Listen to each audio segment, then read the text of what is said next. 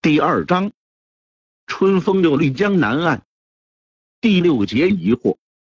听邓明说要去南京见郑成功后，文安之并不十分赞成。兵凶战危，延平岂有必胜的把握？你最好还是待在奉节。若是延平真能平定江南，那你再去不迟。邓明心想，我估计郑成功此战必败。所以才要去看看有没有什么能做的事情。现在除了我以外，所有的人都觉得战争已经打了很多年了，还能继续坚持下去。这么多年来，明军一直处于劣势，这反倒让很多人已经习惯了，觉得没有什么，将来还能反攻，还能收复土地。可我知道，如果不拼命去争取的话，满清很快就会把明军彻底消灭。以前明军数次丢失湖广、广东、广西，又几次收复。昨天云南又有消息传来，李定国已经回到昆明，这更让奉节的明军安心不少，认为朝廷不久以后或许也会回来，或许晋王很快就又会大展神威，把吴三桂赶出贵州。固然士气没有消沉是件好事，但邓明觉得明军的危机感也因此受到影响。昆明的大火让清军的攻势没有像邓明所知的那样把云南明军彻底赶到境外。可既然清军都待不下去了，邓明觉得李定国发起反击的难度也一定很大。见邓明一心要走，文安之想了想，问道：“你是不是觉得四川不安全？”打算找机会到福建去。奉节四面受敌，文安之觉得烧唐王可能觉得待在此处非常危险，所以打算离开这个险得到郑成功军中。毕竟厦门、澎湖等地和清军隔着大海，而且还有郑家的水师可以保护。邓明没有想到文安之会联想到那里去，连忙解释道：“我并无此心。”确实是想到南京去尽一份力。若是我在延平郡王光复南京之战中立下了一些功劳，那将来也好劝说他运送军粮来奉节。若是我想去福建，那么就直接去福建好了，何必要到南京走一趟？文安之一想也是，邓明也不是个胆小的人，不过他还是认为此行意义不大。尤其立刻动身更是没有必要。延平五月出兵，等他到浙东和张尚书会师后，还要等待时机。进入长江还要经过一番苦战，估计七月之前不太可能抵达南京。你若是去的太早，延平可能还没有到，身在敌境多一天便多一分凶险。你不妨五月中旬再出发，有一个月大概就到了。我还打算侦查一下南京周围的地形，或许将来可以用得上。邓明觉得文安之说的有道理，就询问观察南京周围还需要多少时间。五月中旬出发足矣，而且不要待太久。等延平进入长江后，达子势必在南京周边戒严。老夫估计，如果一切顺利的话，七月初到七月中。延平差不多就能进入长江，那个时候达子大概就会开始戒严。你即使早到，也要在七月前离开，免得被陷在南京城中。邓明把文安之的话牢牢记在心里，点头道：“都师说的是，我知道了。”文安之又想了想，看来你在奉节也待不住了。不过你刚回来，怎么也要休息几天，让你的卫士也都休息一下。这期间收拾一下行装，然后再去大昌、巴东一趟吧。晋国公他们把子职交给你，你却没有带在身边，怎么也要和人家的长辈交代一声吧。邓明在地方上并无心腹，原想刘进哥执掌一方司法。怎么看都是邓明插手地方的布置，将来肯定也会变得越来越重要。文安之始终有些怀疑邓明对大魏有想法，这两个人的安排，既是邓明在培养自己的势力，也是在拉拢闯营众将。既然如此，那不如好人做到底，再去和元宗帝刘体纯见个面，顺便也可以见见其他闯营旧将，和这些领兵将领搞好关系。文安之是忠臣，当然不会叫邓明怎么和武将们处关系，如何挖当今天子的墙角，至少不会明着叫。都师说的是。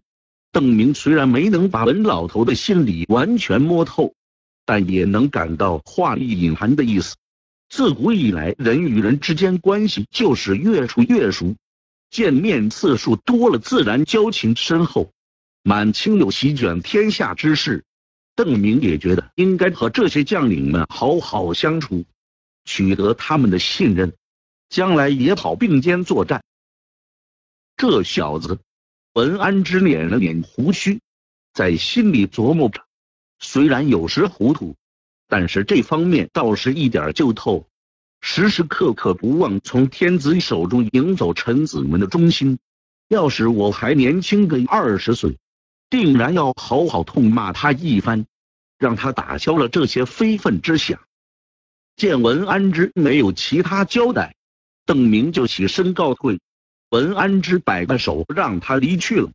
自从昆明大火的消息传到凤节后，文安之感觉自己好像突然年轻了几岁，胃口也好了很多。遇到邓明前，他常常愁得吃不下饭，尤其是重庆兵败后，更曾几天食不下咽。最近这段时间，一日三餐少一次就饿得慌，有时甚至还能添一碗。晚上睡得也香甜，经常一宿无梦，睡到天亮后感觉精力充沛。这小子可不是什么忠臣孝子。邓明走后，文安之让佣人开饭，为了庆祝李定国光复昆明，今天他又拿出一个香菇炖了块肉。皇上给的好东西可不能再给他吃了。把卫士召集来，宣布了自己的决定后。邓明计划先在奉节休息几天，确实如文安之所说的，没有必要着急，首先出发去大昌、巴东，还有上次没去过的地方转转，免得让奎东众将觉得自己厚此薄彼。现在木坛也算邓明贴身卫士之一，他对这个决定当然高声赞同。赵天霸不假思索的表示，随时可以出发。其他大多卫士也没有多想，既然邓明都不怕冒险，他们自当奉陪。反倒是以前一贯粗心的李兴汉，在听到这个决定后显出些异色。邓明注意到这点后，就在众人解散各自去休息后，叫住了他：“李兄有什么疑虑吗？”等只剩下两个人后，邓明直截了当的道。没有什么？李兴汉支支吾吾的，显然言不由衷。那就是还有一些。邓明笑道：“李兄有什么想问的，尽管说，我一定知无不言。”不敢。李兴汉琢磨了片刻，终于还是吐露心声：“先生是要弃四川而去吗？”李兄怎么会这么想？邓明有些吃惊。怎么自己一提去南京，文安之和李兴汉都会有这种想法？嗯，若是先生要去南京，也没有什么奇怪的，毕竟孝营所在。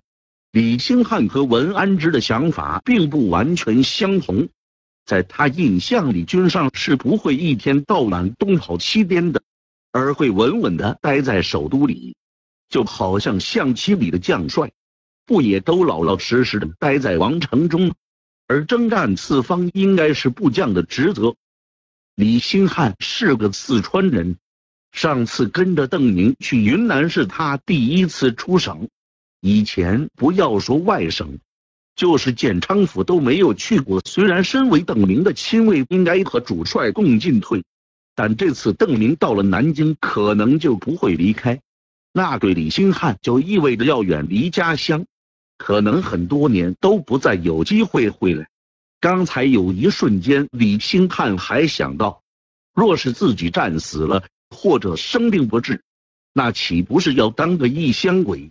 要是很多年都无法回来的话，那这种可能性还是不小的。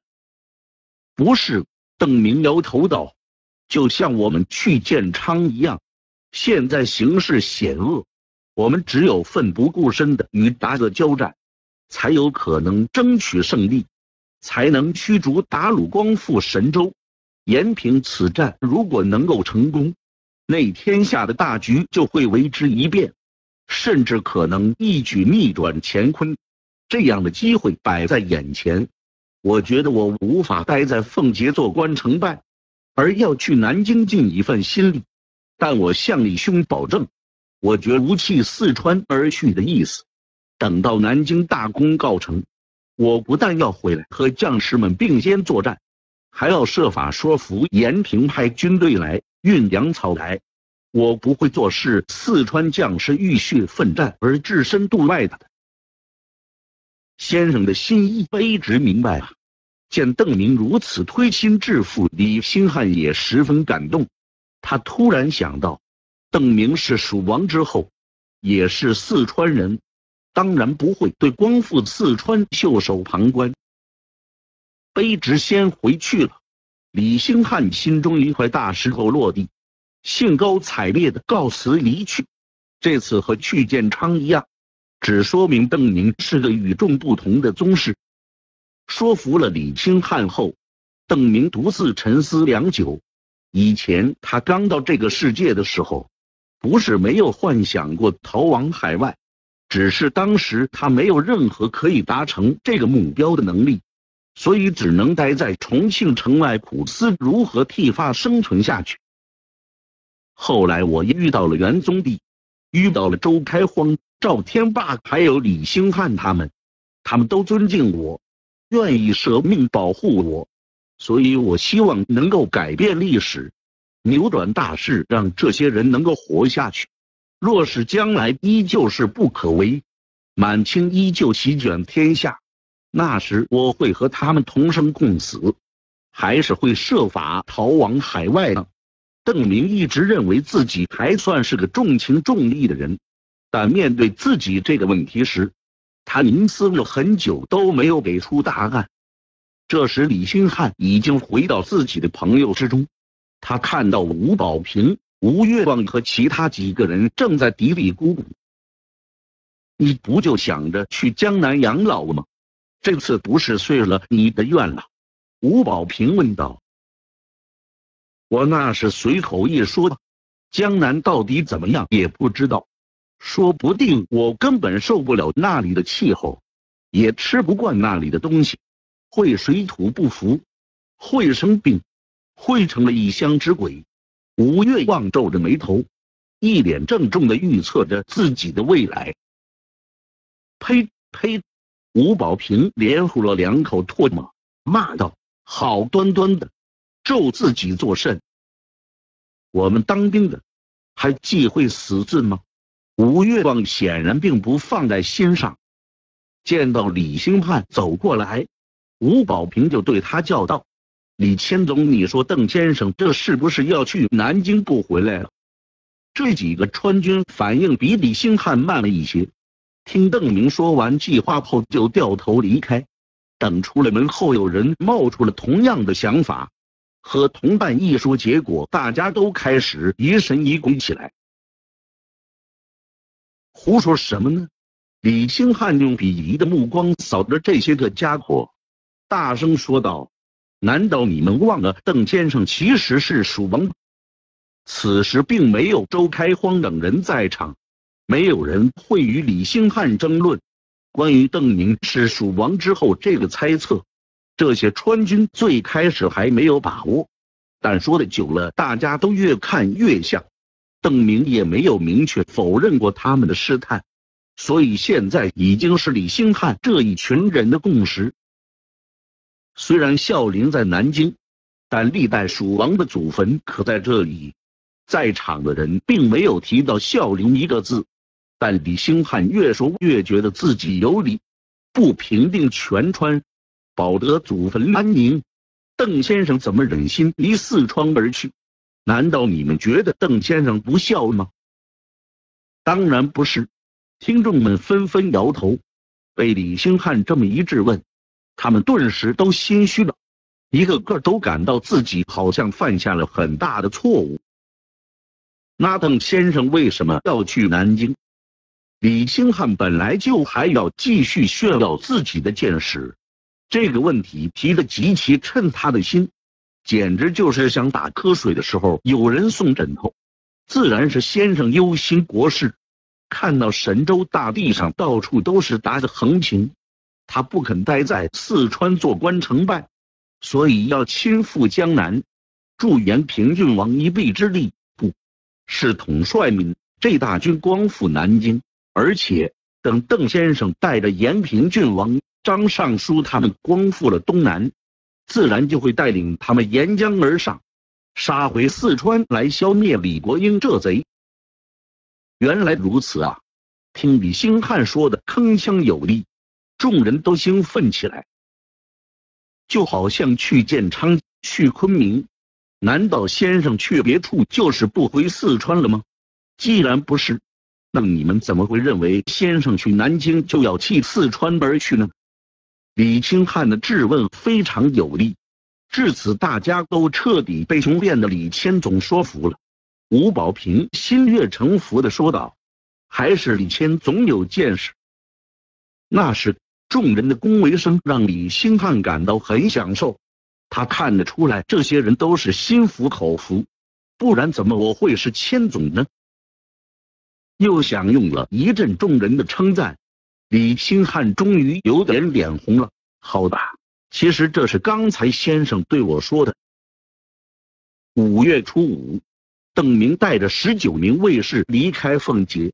文安之嘱咐他在离开明军控制区前要多写信回来，如果有什么疑难，也随时可以来信询问。这些日子来。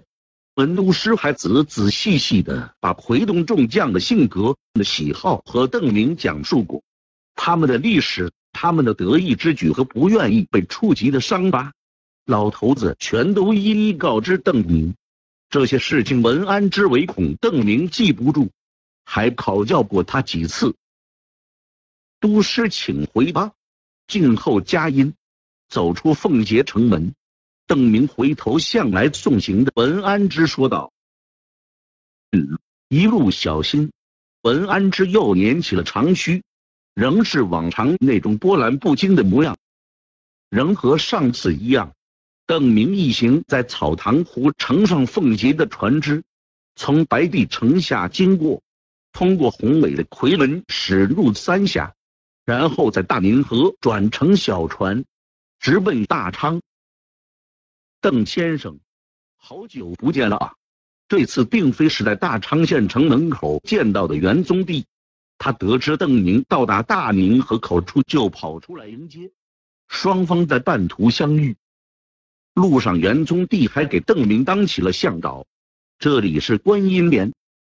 邓林顺着元宗帝的手臂望去，左手前方有一座酷似观音菩萨的山岩，他点点头。果然是观音菩萨吗？看上去好像还在对着我们笑。看到邓先生来了，菩萨也是高兴的。元宗帝哈哈笑道，又行了片刻，他又向右前方指去，这里是双阴坪，高大宽阔的漆黑岩壁，看上去就好像是一双展翅欲飞的雄鹰。邓先生在巫山看过大鹏山吧？没有这里的双鹰屏像吧，邓明觉得都很像。不过元宗帝既然这么问，就笑道：“确实是这里更像一些。”雄鹰展翅，就像邓先生一样的威风啊！元宗帝说着又大笑起来。期间，邓明说起对元相的安排，元宗帝大度的挥手道：“我那侄子既然托给了邓先生。”那就听凭先生安排。邓先生可还需要人？我还有个侄子也不错。袁将军的好意我完全明白。邓明连忙谢绝道：“只是在我身边十分危险，说实话，我不太愿意带着袁小将军一起，因为若是有什么闪失，我很难向将军交代。袁宗帝侧头认真的看了邓明一眼，脸色也严肃起来。袁相不是个怕死的懦夫，确实不是，我绝无侮辱袁将军的意思。袁小将军在我身边时勇武过人，邓明坦然答道。但确实有所顾忌，这道理想必袁将军一定能够理解。元宗帝又认真的看了眼邓明，叹了口气。说实话，我也没想到先生会出生入死的拼杀。先生的顾虑，我当然明白。三太子对自己如此坦诚，元宗帝心中感动，但没有表现出来。到达大昌县城后，元宗帝告诉邓宁，他已经摆好酒宴。他最近向湖广走私食盐，换了一批好酒回来。邓先生在昆明大破吴贼，真是太痛快了。大昌已经欢庆好几场了，既然邓先生亲自来了，那我们就再庆贺一场。